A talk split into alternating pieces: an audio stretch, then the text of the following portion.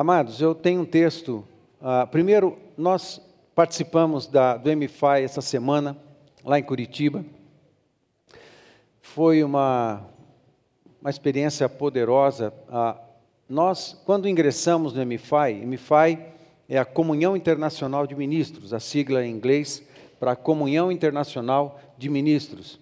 E quando nós entramos no MFI, há quase 10 anos atrás, as reuniões do MFI Nacional eram no, era num hotel com ah, algumas pessoas, é, 60 pastores, 70 pastores. Ah, a reunião do MFI hoje, nesses 10 anos, é, quase que multiplicou por 10. E nossa, nossa reunião do MFI hoje aconteceu na CCC de Curitiba, Comunhão Cristã de Curitiba, é, com pelo menos uns 700, 800 pastores, 700, 800 participantes, é, igrejas de todas as, as regiões do Brasil, e foi uma experiência muito poderosa. Preletores muito abençoados ministraram lá, cheio do poder de Deus, muita palavra profética, muita direção, e para que você saiba e fique é, seguro também, porque nós somos seguros dentro do ambiente do MFI. É, você sabe que nós viemos de outra denominação e nós viajamos bastante o Brasil também pregando e conhecendo muitas pessoas, muitos ministérios, muitos pregadores, muitos profetas, muitos ministros de louvor e ah, sempre fui pesquisador da, da, da história do, do povo de Deus, da história do Evangelho no Brasil e fora. E eu posso é, dizer com, com, com graça e com simplicidade de que o ambiente do MFI, esse ambiente de pastores, em que o pastor Samuel de Souza é presidente do MFI Brasil, é um ambiente muito seguro, em que ah, os homens que fazem parte são homens sérios e que querem Deus e querem a vontade de Deus e querem acertar é, cada vez que liberam uma palavra profética. Também os pastores que se aproximam e que vêm ministrar aos pastores do relacionamento do MFI, é, sempre são pastores escolhidos a dedo é, e que podem repartir uma palavra muito assertiva, muito abençoada, carregada de unção, e tem sido assim esses anos todos. E nós ouvimos muitas palavras. E a minha intenção é ir repartindo com você por que, que eu faria isso e não faria isso com. Lá não é, a nossa, não é a nossa fonte, não é isso. A nossa fonte sempre é a palavra de Deus. No entanto, uma, um evento como esse, que tem uma característica profética, é, é, importante que a gente preste atenção no que Deus está falando, as direções que Deus está apontando, porque isso define muitas coisas importantes e as direções em que nós nos movemos no nosso tempo, no nosso tempo respeitada as características de cada cidade, de cada igreja local, mas existem direções que são dadas num congresso como esse. Por isso, a importância, a importância de repartirmos com você essas palavras e lentamente a gente vai repartindo com você. Nossa intenção é tudo que nós recebemos, tudo que nós ouvimos da parte de Deus ali, a gente repartir com você, como sempre fazemos em todos os sentidos, e cada vez que assumimos este lugar, é um lugar que é, é, é santo, que a gente assume cheio de temor, com a palavra de Deus aberta, na intenção de repartir com você palavra de Deus. A palavra de Deus transforma, a palavra de Deus dá direção, a palavra de Deus é, promove restauração, a palavra de Deus constrange o coração para o arrependimento de pecados. A palavra de Deus redireciona, a palavra de Deus reestrutura. Reestrutura vidas, reestrutura pensamentos, a palavra de Deus fortalece, a palavra de Deus unge, a palavra de Deus é, traz cura, a palavra de Deus dá saúde. Amém, queridos? A palavra de Deus faz todas essas coisas. Então, é a palavra de Deus que a gente quer sempre repartir com todos vocês. E ah, mais ou menos inspirado é, no conjunto de palavras que nós ouvimos nessa semana, lá em Curitiba, eu quero pregar a, a respeito do Salmo 126. E foi um pouco difícil pensar no tema, podia ser um tema mais positivo, mas você vai entender no final da mensagem quão positivo é essa, essa temática quão, quão poderoso é essa temática, a crise profetiza.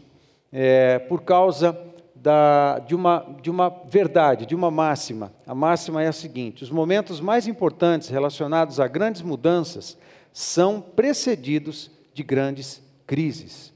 Amém, queridos?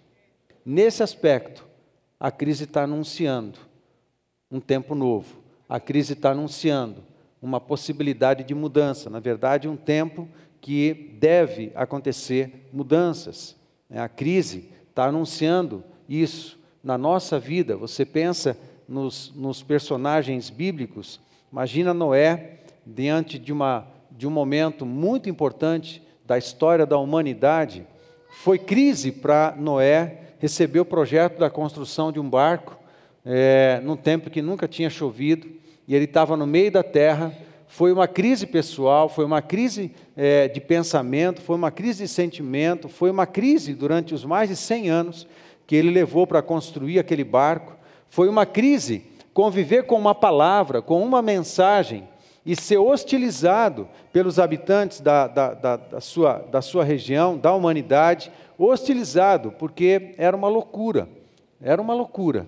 Mas havia crise, e ele precisou administrar essa crise. E se você passear por todos os personagens, todos eles é, passaram por grandes momentos de crise antes das grandes mudanças na sua vida. Abraão precisou sair da sua casa, crise, crise pessoal, crise emocional, crise de chamado.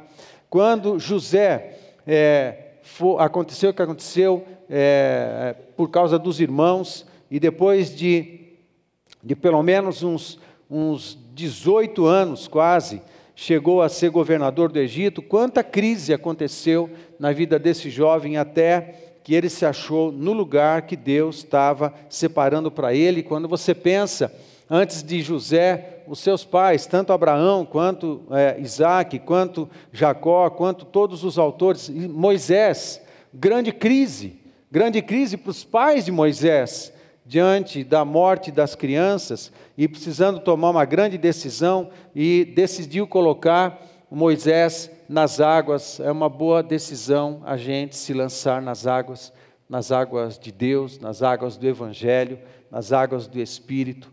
Pode se lançar nessas águas, alguma coisa muito linda e poderosa vai acontecer. E assim também com Moisés, e eu não vou precisar listar todos os personagens, porque todos os personagens passaram por grandes crises perto de grandes mudanças.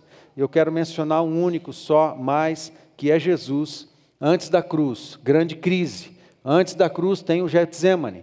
Antes dos grandes momentos, do ápice da nossa vida, do nosso chamado, tem os nossos Getsêmanes. Jesus também, antes de é, entregar, se entregar como oferta, oferta ao Senhor, oferta a Deus, pagando o preço dos nossos pecados, ele passou pelo seu Getsemane, lugar de angústia, lugar de esmagamento, lugar de crise lugar de decisão, lugar de oração, lugar de clamor, lugar de súplica, lugar de suar sangue, lugar de choro, lugar de pedir ajuda para os outros, às vezes lugar em que a gente fica sozinho, a gente convive com solidão nos nossos ambientes de crise, muitas vezes. Convivemos com tempos de, de solidão. Não podemos correr o risco, aliás, corremos o risco, mas não podemos cair no pecado de, nos tempos de crise, quando a gente passa momentos de solidão, para, às vezes, Deus ensinar a gente a buscar a pessoa certa, a buscar Deus do jeito certo, a gente acabar transferindo a culpa para os outros,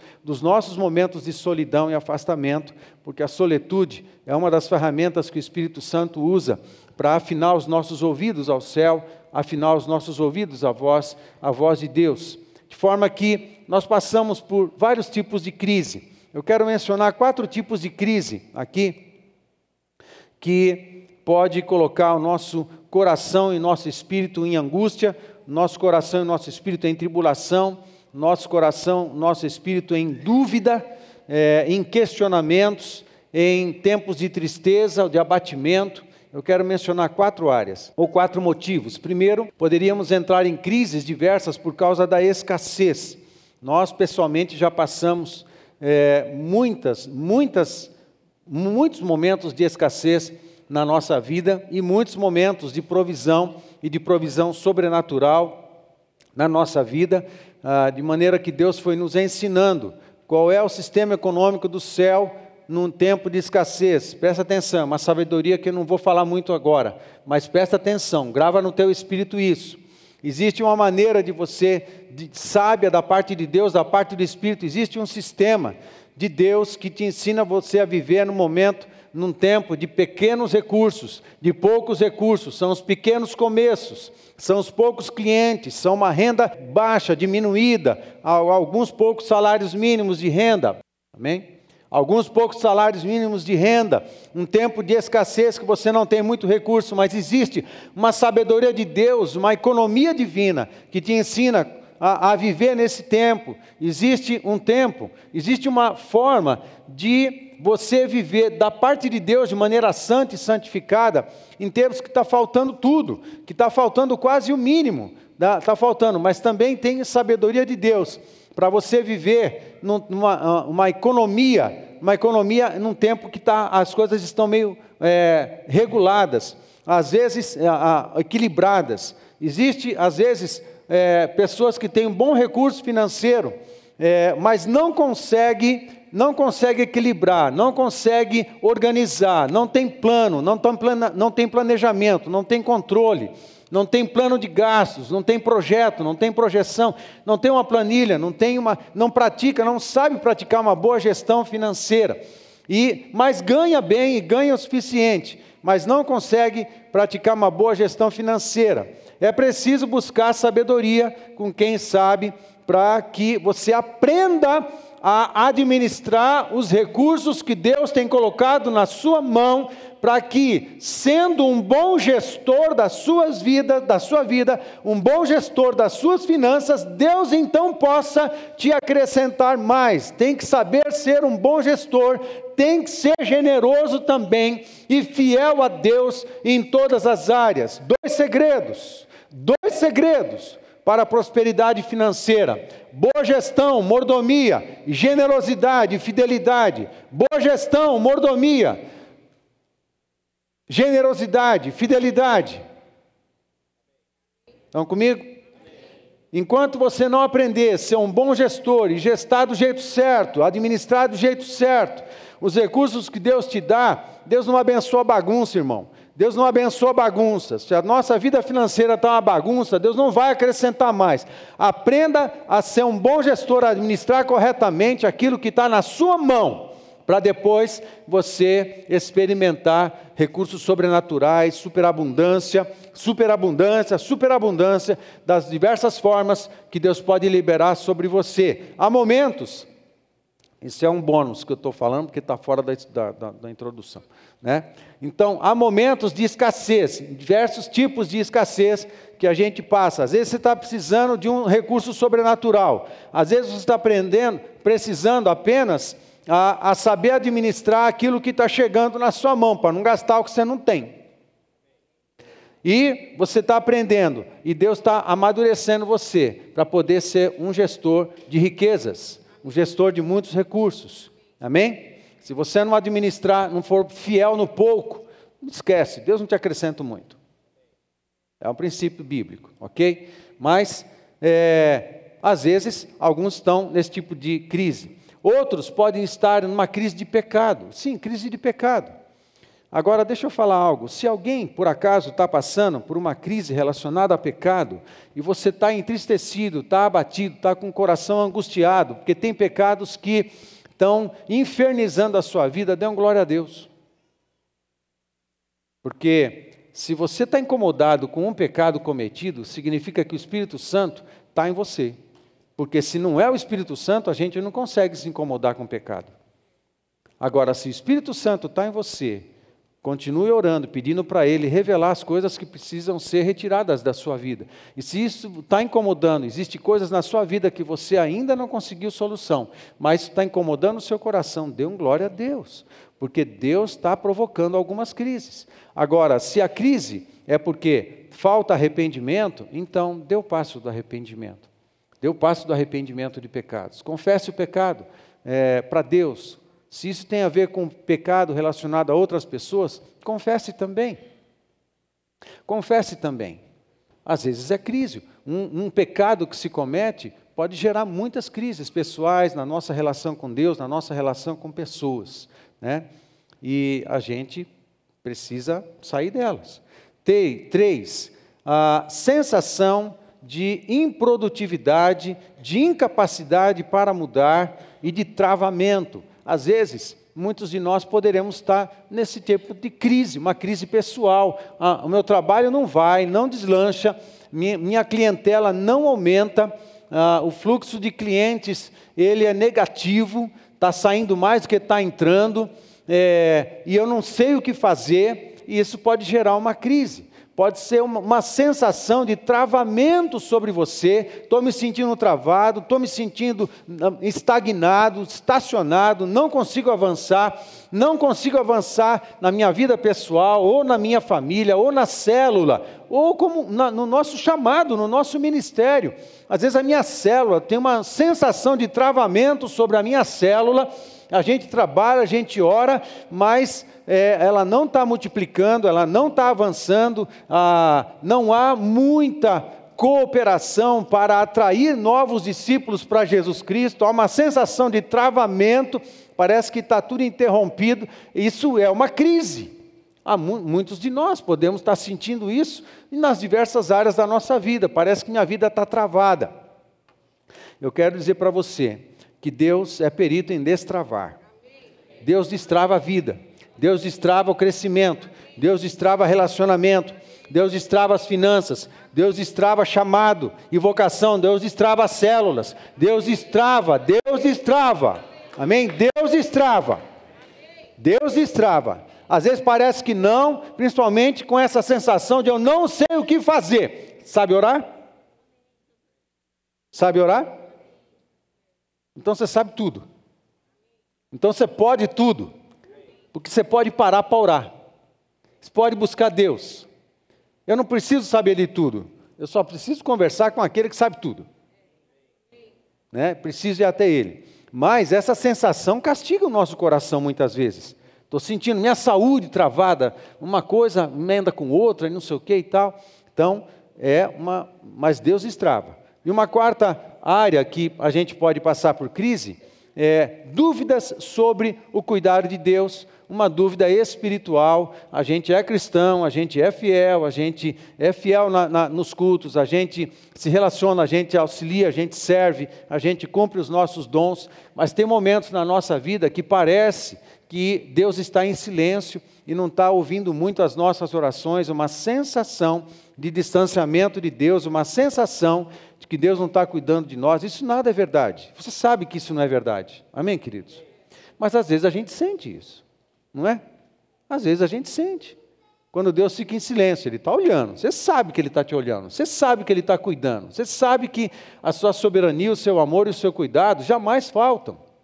Mas Ele está em silêncio. E às vezes o nosso coração começa a sentir desse jeito. Nesses momentos de uma sensação de falta de cuidado de Deus, é quando o Espírito Santo, de repente, pode revelar, revelar áreas da nossa vida em que a gente está no controle e não Deus. É, áreas ou pecados na nossa vida que precisam ser confessados, ou pensamentos ou valores relacionados à minha vida cristã que precisam ser cristificados, que precisam ser biblificados, que precisam ser corrigidos, precisam ser ajustados ao reino de Deus e à sua vontade. Essas ausências da presença de Deus, faz tempo que eu não ouço Deus, pode revelar, de repente, algumas coisas, que os nossos ouvidos estão muito carregados de coisas fúteis. A gente tem ouvido muita coisa irrelevante, muita coisa fútil. De repente, é, em redes sociais, em nosso entretenimento, ou entre pessoas, tenho ouvido muitas pessoas que não têm a sabedoria de Deus, que não têm o Espírito Santo de Deus, e os nossos ouvidos podem estar carregados de falta de sabedoria, carregados de reclamação, carregados de murmuração, carregados de críticas a respeito de tudo quanto é coisa e a gente precisa dar uma limpada geral e a gente precisa entender o que é que está acontecendo. Por que, que eu não estou ouvindo? De repente, é, eu preciso parar um pouquinho, parar um pouquinho e pensar e repensar o que, que eu estou ouvindo, o que está entrando para os nossos ouvidos. O mundo grita, o mundo grita, o pecado grita, Satanás grita. O mundo fala muitas coisas, são muitas vozes no mundo. São muitas vozes no mundo. Você precisa saber filtrar. Você precisa saber filtrar o que você ouve dos seus amigos. Você precisa saber filtrar. Não é tudo, você precisa saber filtrar o que você ouve dos seus professores. Você precisa saber filtrar o que você ouve dos seus professores no ensino infantil, no ensino fundamental, um, dois, três, sei lá se tem. Você precisa saber filtrar o que você ouve dos seus professores na faculdade. Você precisa saber filtrar o que você ouve dos seus pastores, do seu pastor. Você tem que saber filtrar, tem que comparar, tem que abrir a sua Bíblia. Abre a Bíblia, vê se o que eu estou falando está certo. Vê se o que eu estou pregando, você pode testificar na palavra de Deus. Porque o que importa é a palavra de Deus. Confere. Vai para casa. Assiste de novo a mensagem. Eu faço isso.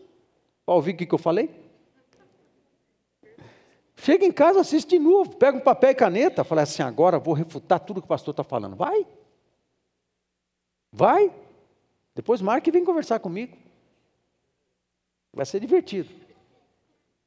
Vai ser divertido. Então, é, é, a gente pode entrar em crises, várias crises, de várias formas. Quando a gente vai para uma, uma, Salmo 126, a gente encontra é, uma pessoa em crise. Eu quero mencionar o Salmo 85 também. A gente encontra o salmista, os filhos de Coré, em crise também. E você encontra um povo de Israel, quero mencionar Isaías 40, também um povo em crise. E eu quero ler o Salmo 126 e quero observar com você algumas coisas. Primeiro, Preste atenção na leitura que eu vou fazer. O Salmo 126 é dividido em duas partes, do 1 ao 3, do 4 ao 6. A primeira parte é uma lembrança, ok? Estão comigo? A primeira parte do Salmo 126 é uma lembrança, uma lembrança de Deus e de milagres que ele realizou no passado. E a segunda parte é uma súplica, um clamor. Então, olha a leitura, acompanha a leitura que eu vou, que eu vou fazer aqui do Salmo 126, a partir do primeiro verso. Ali não está a partir do primeiro verso, ali só está a partir do verso 4.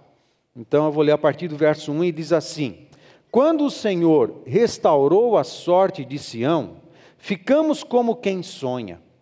Então a nossa boca se encheu de riso e a nossa língua de júbilo. Então, entre as nações se dizia: Grandes coisas o Senhor tem feito por eles com efeito, grandes coisas fez o Senhor por nós, por isso estamos alegres. O salmista, aqui que a gente não sabe quem é, uh, ele tá, é um, esse salmo é um dos salmos de romagem, né, do, do, do 120 até o 134, mencionamos isso uh, alguns domingos atrás. São os cânticos de romaria, são os cânticos de romagem, ou cânticos dos degraus, cânticos que o povo de Deus cantava quando se movimentava das suas cidades indo em direção a Jerusalém para celebrar as festas solenes. O 126 fala disso. Por que, que eles cantavam isso?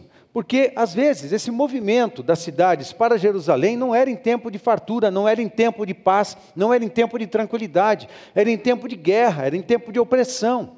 Então, quando eles se movimentavam das suas casas, indo em direção a Jerusalém, eles cantavam canções que lembravam dos milagres de Deus. E esta primeira parte, de 1 ao 3, ele está lembrando da, da, dos livramentos do Senhor, é, do seu povo. Provavelmente, quando aconteceu o retorno é, pós-exílio babilônico, o retorno ah, de, junto com Zorobabel, de mais de 50, 52 mil pessoas é, alguns dizem 47 mil pessoas, mas provavelmente 52 mil pessoas saíram da região da Babilônia e, debaixo da liderança de Zorobabel, retornaram para Jerusalém com o propósito de reconstruírem a cidade, reconstruírem o templo, retomarem o culto, depois dos 70 anos de cativeiro na Babilônia. Então, quando é, eles lembraram, é, lembrariam disso. Então, esse salmo, ele não foi escrito no tempo de Davi ele foi escrito provavelmente depois, a não ser que esse salmo se refira a um tempo quando o povo saiu do Egito. Existe essa possibilidade. E quando eles saíram do cativeiro, eles se encontraram numa condição de estarem debaixo da proteção de Deus, do cobertura de Deus, do livramento do Senhor. E assim, o, o salmista cantando isso, está cantando é, aqui, é pouco provável, deixa eu dizer uma coisa, é pouco provável que seja sobre o cativeiro do Egito, tá? É muito mais provável que esse salmo é, tenha é, sido introduzido na inódia judaica é, depois do cativeiro babilônico, ok? Essa é a maior probabilidade, então a gente vai ficar com isso. Então, esse canto está lembrando dos milagres que Deus realizou quando trouxe o seu povo de volta. Isso é lindo, é poderoso. Parece que é, o cântico vai seguir até o final, só falando de alegria, só falando de restauração, só falando de sucesso. Uhul! Não, mas entra no verso 4, aí há uma mudança ah, da, da, narrativa aqui do hino, a estrofe. É, muda a direção e segue assim: Restaura, Senhor, a nossa sorte. Amém? Ou seja, a condição do salmista era de crise, era de situação de problema. E, antes dele fazer a súplica, ele está lembrando de um Deus, do nosso Deus. O nosso Deus é um Deus de salvação. O nosso Deus é um Deus de milagre. O nosso Deus é um Deus de intervenção. O nosso Deus é um Deus que age. O nosso Deus, ele age e age no seu tempo. Então a gente precisa aprender também o tempo de Deus. O nosso Deus faz milagres. O nosso Deus muda situações. O nosso Deus vence guerras. O nosso Deus cura enfermidades. O nosso Deus vence os nossos inimigos. O salmista está lembrando de tudo isso. Aí, quando ele lembra de tudo isso, se carrega a fé, a lembrança desses milagres de quem é Deus carrega a fé e ele inicia então a sua súplica. Qual é o momento de iniciar a súplica? Depois que você carrega o seu coração e a sua memória de lembranças de quem Deus é, do que Ele faz. Se você troca a posição, a tua súplica vai se misturar com murmuração, reclamação, acusação. Pode ser. Agora, quando a gente enche a nossa cabeça, o nosso coração, a nossa memória de quem Deus é e dos seus feitos, Aí, quando a gente entra na hora da súplica, a gente suplica assim: restaura, Senhor, a nossa sorte, como as torrentes do Negueb. Os que com lágrimas semeiam, com júbilo ceifarão. Quem sai andando e chorando, enquanto semeia, voltará com júbilo, trazendo seus feixes. Aleluia. Aí, esse, essa, essa segunda parte do, do salmo o clamor, a súplica, está na primeira frase: restaura, Senhor, a nossa sorte. E ele usa duas figuras, dois exemplos aqui, para ilustrar o clamor, para ilustrar a bênção de Deus. Senhor, faça como? Faça como? Faça como quando as torrentes do Negueb entram em cena e regam toda a terra. E faça como quando Aquele que semeia volta colhendo os seus feixes. Dois exemplos aqui. Só que eu chamo a sua atenção para o primeiro. O primeiro deles é: restaura a nossa sorte como as torrentes do Negueb. As torrentes do Negueb. Em vermelho é o deserto do Negueb. Tudo em vermelho é o, é o mapa de Israel. É, esse, essa linha grossa aqui é o Rio Jordão, ok? É, Israel, a parte mais clara desde lá de cima até a vermelha aqui embaixo, tudo é o, o mapa de Israel. O deserto de Negueb hoje compreende 60% de todo o território de Israel. 60%. 60% é deserto. 60%. De tudo quando aconteceu a divisão das terras lá, entre os palestinos, a autoridade palestina, Gaza e não sei o que, não sei o que, não sei o que. O que ficou a Cisjordânia, que é esse pedacinho no meio aí, que a maioria das cidades que estão dentro desse pedacinho do meio, é, nesse trastejado aí, são cidades islâmicas, muçulmanas, de palestinos, não de israelitas, não de, de judeus, de palestinos. Então, toda a parte produtiva de todo o mapa de Israel está debaixo do governo dos palestinos. O que distribuiu-se para os judeus é, foram alguns pedaços, e de tudo que foi distribuído, 60% de todo o território é o deserto de Negueb. Sobra 40% para eles fazerem alguma coisa lá que dá fora do deserto. Tá bom? Esse aí é o deserto. É o deserto Negev, é coisa linda. É coisa linda para nós, que a gente vê por foto, né? Mas lá é um calor assustador, é, secura no tempo de verão, ah, os rios secam, tem alguns rios dentro do deserto de Negev, mas no verão todos eles secam e fica uma situação bem, bem complicada. O que acontece? O salmista está pedindo, Senhor, Restaura a nossa sorte como as torrentes do Negueb. Quando chega o tempo da chuva seródia, o tempo de chuva, que as águas começam a invadir o deserto, vai acontecendo alguns milagres.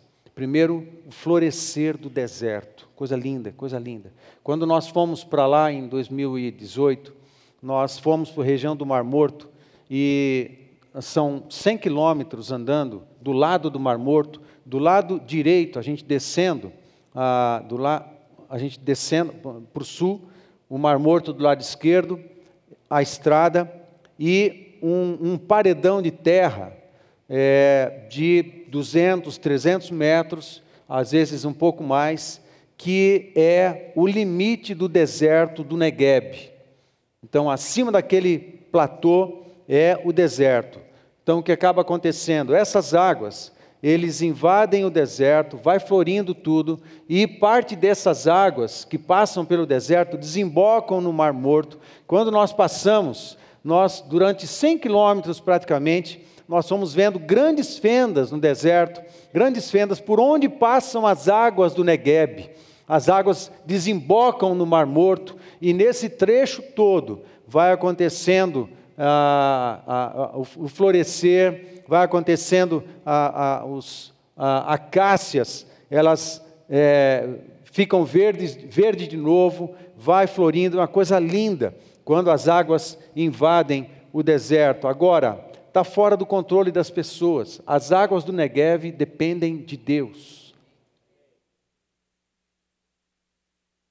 Ninguém pode apertar um botão, abrir a torneira. Ou Deus faz ou então não tem. Mas Deus faz. Deus está tão interessado em fazer isso fluir na nossa vida, que Jesus disse em João capítulo 4 e também João capítulo 7, em João capítulo 4, para a mulher samaritana, aquele que crê em mim, do seu interior fluirão rios de água viva. E no capítulo 7, quando ele está em Jerusalém, no meio da festa dos tabernáculos, e está no dia em que eles lançam água, vão buscar água no tanque de Siloé e jogam água pelo chão, é, a, a, a, como uma figura da profecia de Ezequiel, do rio de Deus, que flui do trono de Deus. E para o judeu, o trono de Deus seria ali no lugar do templo, em Jerusalém. E Jesus fala assim: Eu sou o rio da vida, eu faço fluir a água juntando 7 e 4 de João, Jesus é a fonte da água viva, Jesus mata a sede da nossa vida, Ele é que faz isso. Deus está tão interessado, quando em Ezequiel 37, ele profetiza, o profeta profetiza da parte de Deus, o rio de Deus que sai das bases do trono, é porque Deus quer fazer o seu rio fluir na nossa vida. A sequidão do nosso pecado deixou a gente esturricado e sem vida, mas quando o Espírito Santo entra, quando Jesus chega, quando o Evangelho toma conta e vai entrando em todas as pequenas partes do nosso coração, as pequenas partes dos nossos pensamentos, na nossa alma, nos nossos relacionamentos, vai entrando nos, nos recônditos do nosso casamento, da nossa relação conjugal, do nosso relacionamento familiar, quando o Evangelho vai entrando, vai gerando vida, vida, vida, vida, e nós vamos florescendo porque as águas de Deus vão passando sobre nós.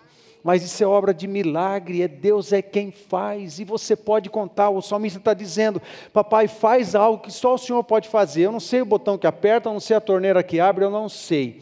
Então libera, vem, faz o teu milagre. Mas o segundo exemplo, que fala: quem sai andando e chorando, andando e enquanto semeia, voltará com júbilo, trazendo os seus feixes. Aqui tem uma participação do homem. Dá para você perceber isso no texto? O primeiro é ação de Deus, é milagre, é graça, é amor, é bondade, é mover. Agora, a segunda, em tempo de crise, a gente nunca para de semear. Nem que a gente faça isso chorando. Nem que a gente ore chorando pelos nossos filhos. Nem que a gente ore chorando pelos nossos liderados. Nem que a gente ore, ore chorando pelos nossos alvos de oração alvos de evangelização. Nem que a gente ore chorando, com a cabeça cheia de dúvidas, com o coração esmagado por muitas coisas, mas eu vou continuar orando, e vou continuar repartindo, e vou continuar abençoando, e vou continuar servindo, vou continuar fazendo. Semeadura, semeadura. Semear com os dons espirituais que recebemos de Deus, eu vou continuar fazendo isso. Aí tem uma parte, aí Deus fala: você tem que continuar semeando, porque terá um momento em que o rio de Deus vai passar e todas as sementes frutificarão. Mas, se esse tipo de rio que eu falei passar e você não, não lançou uma semente na terra, você não lançou uma semente no coração do seu filho, uma semente de amor, uma semente de aceitação, uma semente de perdão, uma semente de misericórdia. Você não lançou uma semente do Evangelho no coração do seu vizinho, uma semente do Evangelho no seu amigo do trabalho. Quando o rio passar, o que é que vai frutificar?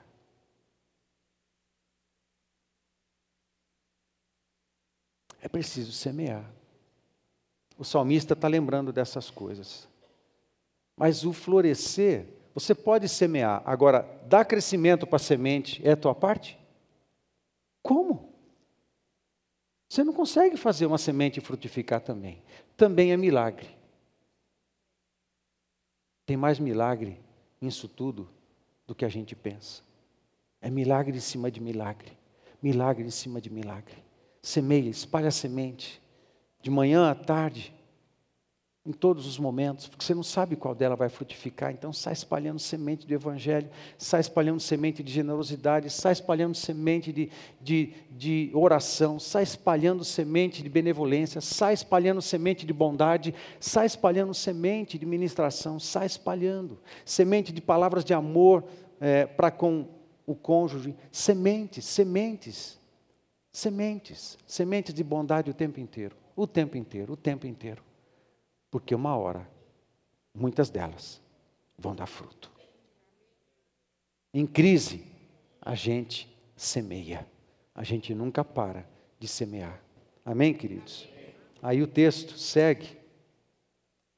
O texto segue. E eu quero mencionar, para finalizar, um texto que está em Salmo 85, Salmo 85, principalmente o verso 8. Curiosamente, a estrutura do Salmo 85, que eu só vou mencionar, não vou ler, a estrutura do Salmo 85 é muito parecida com a estrutura do Salmo 126. Ele é um salmo sapiencial também. Uma parte do Salmo 126 também é sapiencial, ou seja, um salmo de conhecimento, de instrução, um salmo didático. Ele dá chaves, ele dá conhecimento, ele ensina as coisas. Então, o Salmo 85 também. O Salmo 85, do verso de 1 a 3, faz a mesma coisa, fala das bênçãos de Deus. Nos versos de 4 a 7, é um clamor, uma súplica por intervenção de Deus. Mas quando chega no verso 8, diferente do Salmo 126, quando chega no verso 8, que está aqui projetado, o salmista diz assim: nesse caso, no Salmo, 100, ah, no Salmo 85, é um dos salmos da, da família de Coré. Né? Coré é uma família de levitas que cuidava, ajudava a cuidar do tabernáculo de Moisés no tempo de Davi, e eles eram responsáveis pelas canções e pelas músicas proféticas lá. No verso 8 ele diz assim, depois de falar, vou ler o verso 4 a 8. Restabelece-nos, ó Deus, da nossa salvação, e retira de sobre nós a tua ira. Estarás para sempre irado contra nós? Prolongarás a tua ira por todas as gerações? Porventura não tornarás a vivificar-nos, para que em ti se regozije o teu povo? Mostra-nos, Senhor, a tua misericórdia e concede-nos a tua salvação. Aí no verso 8, a súplica, ok? Do 4 ao 7. Quando entramos no verso 8, o salmista diz assim: Escutarei, muda a estrofe, escutarei o que Deus, o Senhor disser. Pois falará de paz ao seu povo e aos seus santos, e que jamais caiam em insensatez. Próxima está a sua salvação dos que o temem, para que a glória assista em nossa terra. Interessante que o, no, o salmista, no Salmo 85, depois de lembrar das bênçãos de Deus e de fazer o seu clamor e fazer a sua súplica, ele toma uma postura: escutarei o que Deus, o Senhor, disser. Tem momentos na nossa vida que a gente tem que parar tudo para ouvir Deus. Porque a palavra de Senhor põe ordem em todas as coisas. A palavra de Deus ajusta o nosso interior. A palavra de Deus traz cura. A palavra de Deus tra traz discernimento. A palavra de Deus traz coisas à existência. Quando você para para ouvir, ouça o que Deus está falando, porque aquilo que Ele está falando virá à existência. Mesmo que ainda não, mas um, no tempo certo sim, virá. Amém?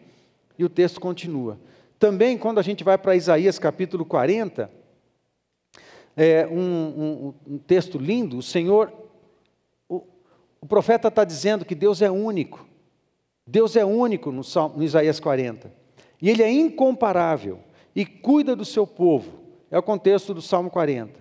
Quando, é, a partir do verso 25, tá, o texto diz assim: A quem, pois, me comparareis para que eu lhe seja igual? Diz o santo. É Deus, pela boca do profeta, meio que ironizando né, uma postura do povo, como Deus estava questionando Deus, né, o povo estava questionando Deus a respeito dos seus feitos e do seu cuidado, e duvidando de muitas coisas. Aí, pela boca do profeta, a quem, pois, me comparareis? Porque tinham muitos outros deuses falsos, né? e alguns deles estavam comparando o Deus de Israel com um Deus de pedra e de pau, né, que não tem poder e não fala nada, não faz nada. A quem, pois, me comparareis para que eu lhe seja igual? Diz o santo. Levantai ao alto os olhos e vede quem criou estas coisas. Aquele que faz sair o seu exército de estrelas, todas bem contadas, as quais ele chama pelo nome por ser ele grande em força e forte em poder, nenhuma só vem a faltar. Porque, pois, dizes, ó Jacó, e falas, ó Israel, o meu caminho está encoberto ao Senhor, e o meu direito passa despercebido ao meu Deus? Não sabes? Não ouviste? Que o eterno Deus, o Senhor, o Criador dos fins da terra, nem se cansa, nem se fadiga não se pode esquadrinhar o seu entendimento. 29. Faz forte ao cansado e multiplica as forças ao que não tem nenhum vigor. Os jovens se cansam e se fatigam, e os moços de exausto caem. 31. Mas os que esperam, fale comigo, os que esperam mas os que esperam no Senhor renovam as suas forças, sobem com asas como águia, correm e não se cansam, caminham e não se fatigam. Porque é preciso, em tempos de crise, aprender a esperar no Senhor. Lembrando quem Deus é, parece que profeta faz isso aqui também, quando usa essa expressão toda aqui. Ele é o Criador de todas as coisas. Ele intervém, Ele é poderoso, Ele é ciente, Ele é bondoso, é generoso, Ele intervém. Aprenda a descansar no Senhor, a depender dEle, a esperar, a esperar em Deus. Aprenda. E assim, tem algumas coisas que eu quero destacar Convém, pastora, a gente repartir aquelas palavras agora? Eu quero dizer algo aqui. Quero finalizar, e eu quero com esse slide. Nas crises precisamos dizer: me lembrei de Deus, de Sua misericórdia e de seus milagres. Precisamos dizer: serei grato e terei fé. Amém, gente? Porque Salmo 126 é isso. O salmista era grato a Deus, estava passando dificuldade, mas quando ele se lembra de Deus, gratidão encheu o seu coração. Amados, eu ia para o inferno. Eu ia para o inferno. E Jesus me salvou.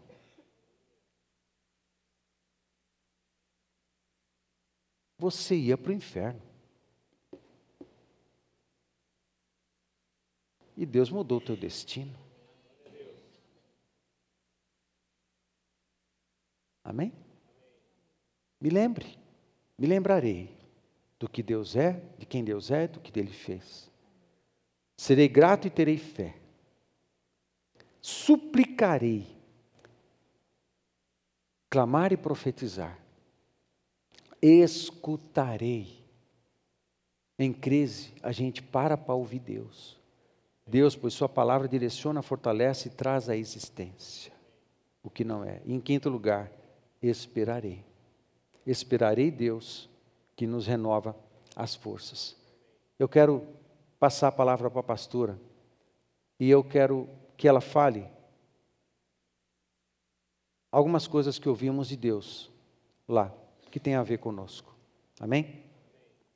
Parece que a gente está, ah, na verdade, agora no item 4 aqui. Escutarei.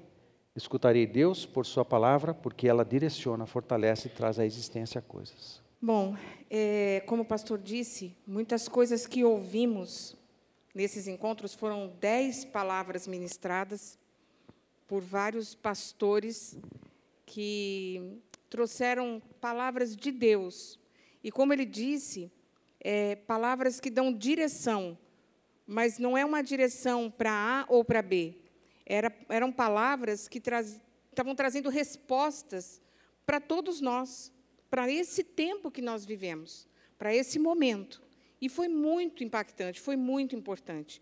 Uma delas foi a respeito de fogo palavra profética, momentos em que o louvor estava ministrando e falaram então, pastor Eliane e outros pastores, a respeito do fogo de Deus. Era um fogo novo. É um fogo novo para esse tempo novo.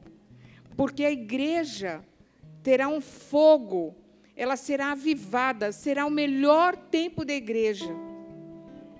O melhor tempo da igreja. Quando o pastor falou de crise, será que nós passaremos por elas? Ou já estamos dentro dela? Não sei, mas é o melhor tempo da igreja.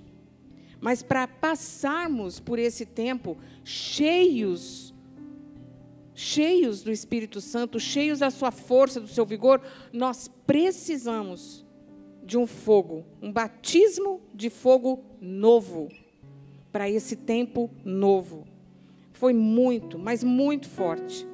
E aí, eu não sei se eu falo todos e. Fala todos?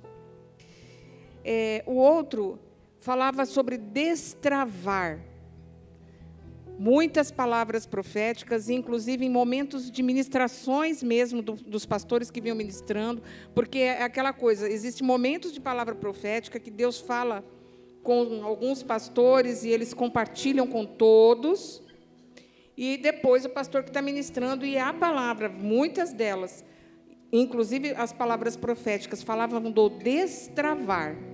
Gente, foi impressionante. Nós estávamos uma média de uns 600 lá, mais ou menos, 600 pessoas. Não era um ou outro que estava ali dando glória a Deus pelas palavras, não. Eram todos nós. É. E falava de um destravar em que sentido? Destravar é, de compra de terrenos, destravar de término de projetos, destravar no crescimento da igreja, destravar na vida, na vida, destravar. E não é assim, Deus vai destravar. Não, não. Uma, da, uma das palavras foi assim: ó, Deus está destravando agora. Deus está destravando agora. Nós já viemos lá tomando posse dessa palavra, está destravado. Deus disse, está dito. Nós cremos na palavra que Deus deu. Destravar. Nós cremos. A outra foi frutificação. E essa, antes de entrarmos, foi já no primeiro dia, na segunda-feira à noite, que foi a primeira ministração. É, antes de entrarmos, nós estávamos conversando ali no hall, com, e aí começamos a encontrar vários amigos e encontramos o pastor Corsini e Cidinha.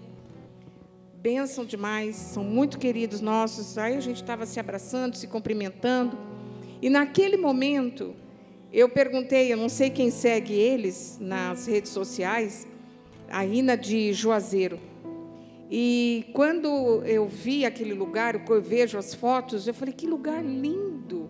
Eu não sabia o que era. Um lugar claro, amplo, e tinha tem uma parede inteira cheia de plantas. E aí eu perguntei para eles, eu falei: que será que era isso? Será que é um hotel?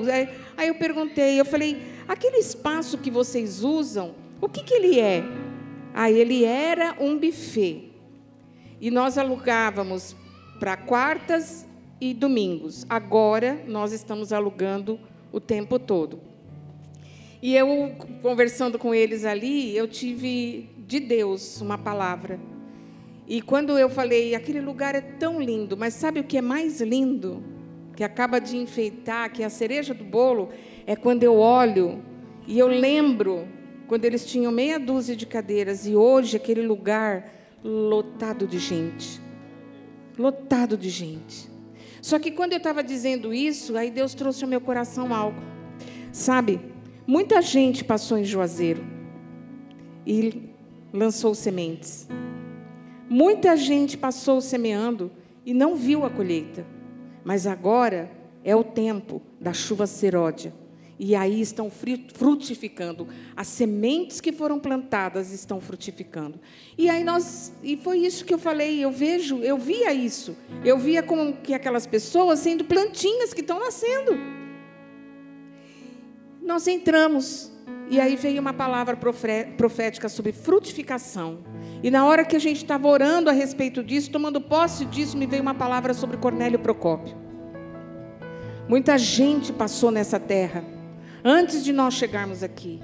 Homens de Deus, Jonatã, Bonfim e tantos outros passaram aqui e semearam. Semearam, tem muita semente nessa terra, é, mas ela ainda está seca. Pouquinha coisa correndo.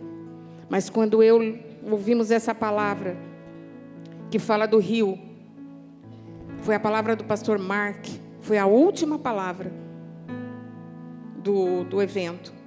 Quando ele fala do rio, o rio brota de nós.